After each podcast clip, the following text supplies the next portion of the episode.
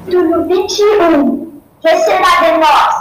A carrocinha parou. Os cachorros foram levados para uma casa feia, uma casa sem vida e muito triste. Foram atirados no pátio onde havia cachorros todos tristíssimos, alguns até choravam. Quando os novos chegaram, poderá, poderemos para saber se teriam novidade. Nada sabemos, falou Fred. Só sabemos que fomos caçados e trazidos para cá. Não sabemos para quê. Então vocês estão muito atrasados, Tio lá tá branco, muita marca pelado que estava campo de patos, sentado na verdes.